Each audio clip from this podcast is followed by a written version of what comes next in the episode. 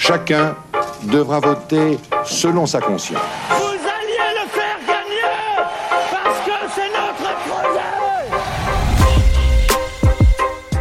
Le programme politique ne fait pas tout. Il faut aussi savoir le dire. L'art est la manière de faire passer son message. Au revoir. La voix révèle notre caractère. Elle dit quelque chose de notre autorité, Je vous demande de vous arrêter. de notre confiance Aujourd'hui, je suis prête. ou de nos doutes. Je voudrais aussi atteindre son cœur. Au fil des années, les politiques ont compris que la voix est un outil déterminant du discours politique. Il faut savoir la maîtriser pour être crédible et convaincant. Il n'y aura pas, mes amis, d'autres défenseurs de notre chère patrie que vous. À l'occasion de l'élection présidentielle, nous dressons le portrait vocal des candidats, tenter de comprendre ce qui se cache derrière leur voix. Remonter ensemble la France, nous le pouvons. Pour les décrypter, nous avons fait appel à des experts de la voix. Dans cet épisode, Bertrand Perrier, avocat et enseignant spécialiste de l'art oratoire, nous dresse le portrait vocal de Marine Le Pen, candidate du Rassemblement national. Vive la République Vive la France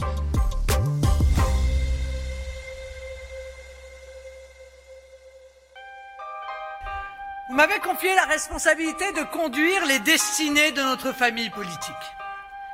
Vous m'avez ce matin réitéré votre confiance et par cela fait de moi la candidate de notre famille politique à l'élection présidentielle.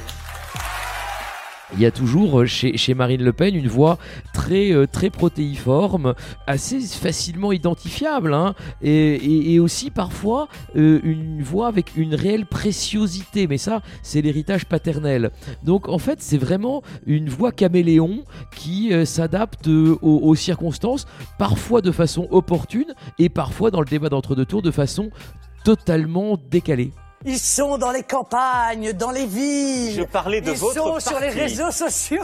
C'est une voix qui est parfois très dramatique parce que dans un meeting, comme le programme du Front National consiste précisément à être catastrophiste, à être dans un vocabulaire guerrier, eh bien sa voix adopte les codes de ce vocabulaire. Force est de constater que dans un monde en total bouleversement, dans les décombres d'un ordre ancien, dans un paysage politique mouvant, dans lequel tout est incertain, nous avons su nous imposer comme un pôle de solidité. Parfois, c'est une voix très gouailleuse, très populaire, euh, lorsque euh, elle a euh, quelque chose euh, d'un peu rauque aussi, une voix de fumeuse. Cette victoire, nous allons la chercher. Peut-être aussi une voix d'ancienne avocate. N'oublions pas que Marine Le Pen a été avocate et qu'elle a un peu une voix de plaideuse aussi. Une victoire se bâtit, se construit, se conquiert. Les gens qui l'ont connue au palais dans les années euh, 80, quand elle était avocate,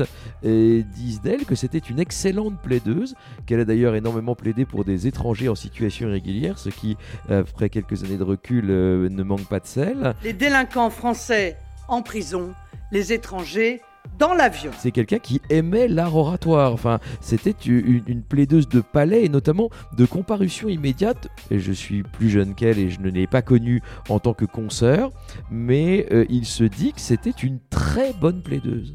Il n'y a pas de puissance sans unité. Il n'y a pas de fraternité sans unité. Il n'y a tout simplement pas d'avenir pour la France sans unité. Et puis après, il y a la voix euh, qu'elle a adoptée dans le débat d'entre-deux tours avec Emmanuel Macron avec ce faux sourire euh, qui euh, passe très mal parce que on est euh, hors le ton de la circonstance et donc elle ne parvient pas à avoir la gravité qui sied à un débat d'entre-deux tours déterminant d'une élection présidentielle. Les Français ont aussi pu voir euh, le vrai Macron hein, dans cette, ce second tour. Le sourire étudié se transforme en rictus au fur et à mesure des meetings, l'enfant chéri du système et des élites. En réalité, a tombé le masque, Monsieur Macron. Voilà, c'est bien. Je trouve que c'est euh, utile. On a vu les choix que vous avez faits dans ce second tour. La qualité principale de la voix euh, de Marine Le Pen, c'est qu'elle a une voix plutôt grave.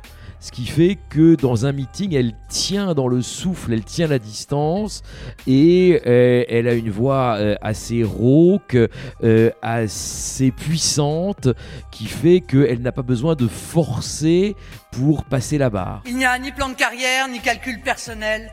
Je n'ai d'ambition que pour la France. Marine Le Pen est plus une oratrice de lecture de discours, là où Jean-Marie Le Pen n'était bon que dans l'improvisation, dans la déambulation, dans la harangue. Quand on leur demande d'aller voter en se bouchant le nez, je leur conseille en plus de se mettre une casserole sur la tête. Il y a euh, chez Marine Le Pen quelque chose de l'ordre du plus sérieux, du plus posé, euh, qui parfois euh, cadre mal avec le fond.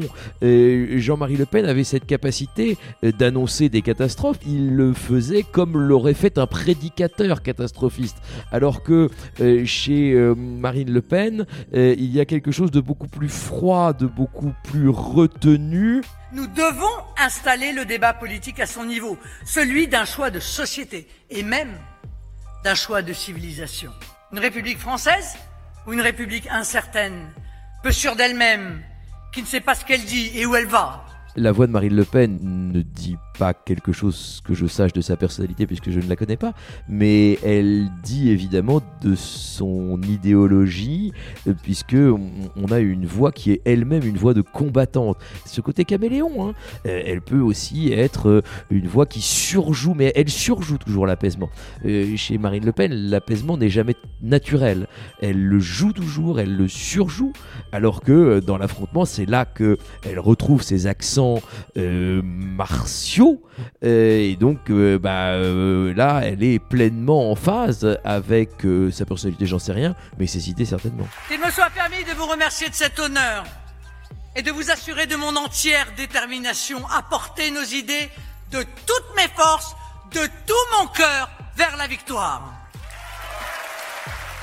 Retrouvez cet épisode ainsi que nos autres productions sur le mur des podcasts et aussi sur notre application Ouest France. N'hésitez pas à nous mettre 5 étoiles si vous avez aimé ce programme.